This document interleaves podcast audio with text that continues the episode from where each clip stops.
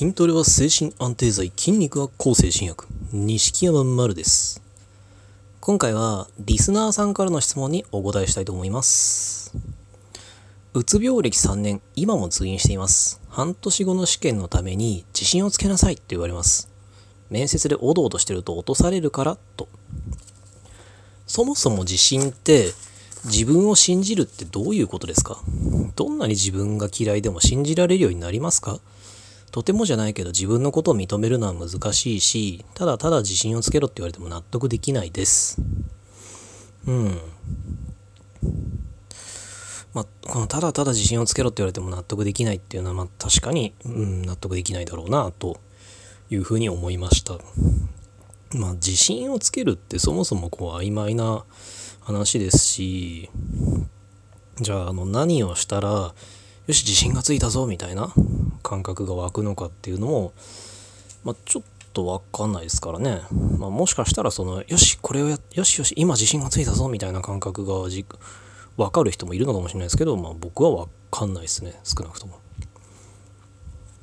ねまあ、そもそも自信って自分を信じるってどういうことですか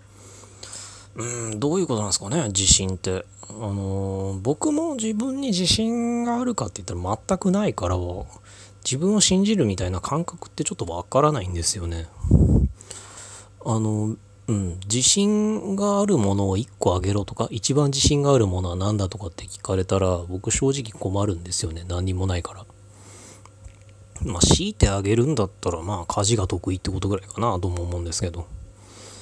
まあ、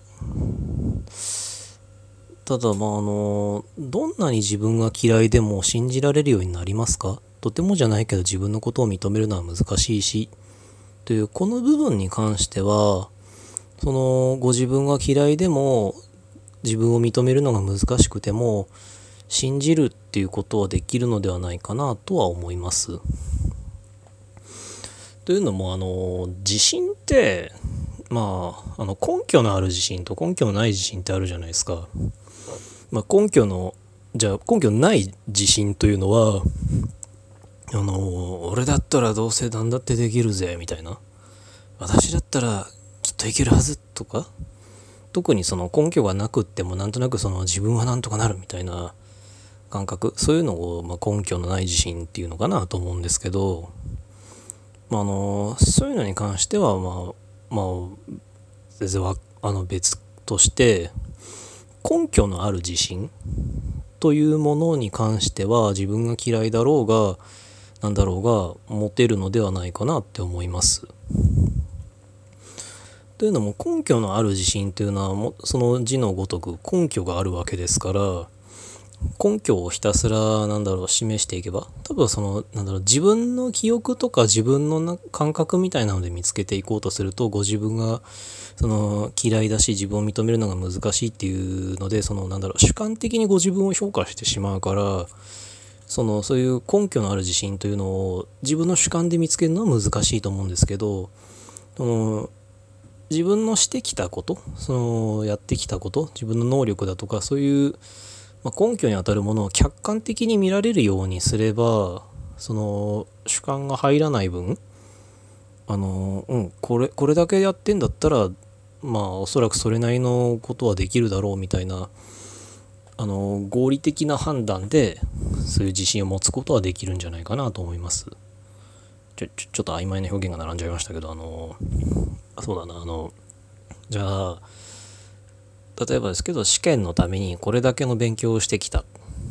あの勉強に使ったノートだとか参考書だとかその見てきたものなんか聞いてきたものとかっていうのをわーっと並べてみたりすればあの自分はこれだけのことをやったんだっていうのはその事実として客観的に分かりますしあの成績の推移だとかそうあの今まではそのできなかった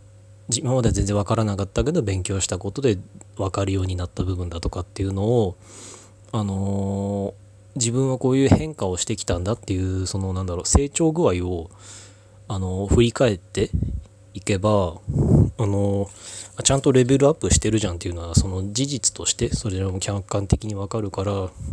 それらを並べることであこれだけのことをやってこれだけの成長をしてきたんだからおそらくこれぐらいのことはできるだろうみたいな根拠のある自信っていうのは持てるのではないかなって僕は思いました。なのでその根拠をわーっと並べれ並べてればその自分が嫌いだろうが何だろうがそのしてきたこととかレベルが上がってきたことの事実っていうのがそこにはっきりあるわけですから自分自己評価なんか関係なしにあのもうこれこれだけのことはこれはこうしてはっきりやったんだからこうこうこういう成績のアップをしてきたんだからだからおそらく現状これぐらいの能力だろうからおそらく試験の難易度からしてこれくらいのところはいけるだろうみたいなのは出せるんじゃないかなとは思います。というだから根拠のない自信あ根拠のある自信に関しては自分が嫌いだろうが何だろうがで持てるようになるんじゃないですかねって思いました。でまああの自信をつけなさいと言われます。面接でおどおどしてると落とされるからとのことですけどそのこの人がその質問者様に対してどういう意図でこういう言い方をしたのかっていうのがわからないからこの自信をつけなさいとおっしゃった方の批判をする気は全くないんですけどあのそもそもその自信がなければ何あのできないのかなって言ったらあ自信があるからおどおどしない自信がないからおどおどするのかなって言ったら決してそんなこともないとは思います僕は。あの明石家さんまさんって、まあ、テレビ出てらっしゃるじゃないですか、まあ、あの日本人なら誰でも知ってると思いますけど明石家さんまさんが確かあの緊張しないらしいんですよねテレビ番組で。でなぜ緊張しないのかっていうとあの自信がないかららしいんですよね。で自信がないからどうせ自分でじゃあ理想を100としてもどうせその100なんかできるわけがないんだから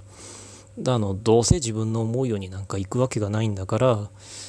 まあそのどうせ自分じゃうまくいくわけがないって思ってるからこそ自分に課すハードルが低くなってだから緊張しないあのちゃんとやらなきゃちゃんちゃんとうまくやらなきゃみたいな感覚考えを持っていないから緊張しないらしいんですね。からその自信がついたからおどおどしなくなるわけでも自信がないからおどおどするわけでもないから自信のあるなしとその辺はあまり関係がないから別に自信仮に自信がなかったとしてもいいんじゃないのかなとは僕は思いました、まあ、ちょちょっとその質問者様が聞きたいこととこうに沿ってるのかどうかはちょっとわからないですけどこの地震というお話に関しては僕はこんな感じです。でそのまあもしなんかアドバイスしてるみたいに聞こえちゃったら申し訳ないんですけどそのすごい偉そうにね。だけどあの例えば僕があの何かをする時に別に自信がなくても何かをしようとか何かをしてみようって思う理由は何でかと言いますとあの別に失敗して当たり前と思ってるからなんですね。で結構これ僕だけじゃなくて他の人もそう、ま、周りの人たちもそうだったんですけど特に何かをするのに自信があるからやるわけではなく自信がなくたって別に失敗してもいいからやるっていう感じであのプロ野球選手の話をテレビでしてる人がいてその人が3割打てれば強打者なんだって。だから別に失敗なんか怖がる必要ないみたいなこと言ってたんですね。あの、3割打てれば強打者も確かにそうだなと、あの、プロ野球選手で、あのさ、あのバッターとして出てきて、あの、3割打てれば、だ球を10球投げられて、3回うまく打てればもう強打者って扱いをされるんですよね。まあ、それぐらい失敗して当たり前その一流のプロの世界だってやっと10回あのバットを振って3回当てればいいぐらいなんだから別に失敗してもいいんじゃないのかなみたいな。失敗してみんなみんな失敗して当たり前なんだから別に。失敗を恐れる必要ないんじゃないかなみたいな。考えでやってます。まああのちょちょっと話それちゃいましたけどあのとりあえず自信に関してはそんな感じです、あ、もしあの何か参考になりましたら幸いです。今回はこんなお話でした。ご意見、ご感想、ご質問などありましたら、Twitter の錦山丸までお願いします。ありがとうございました。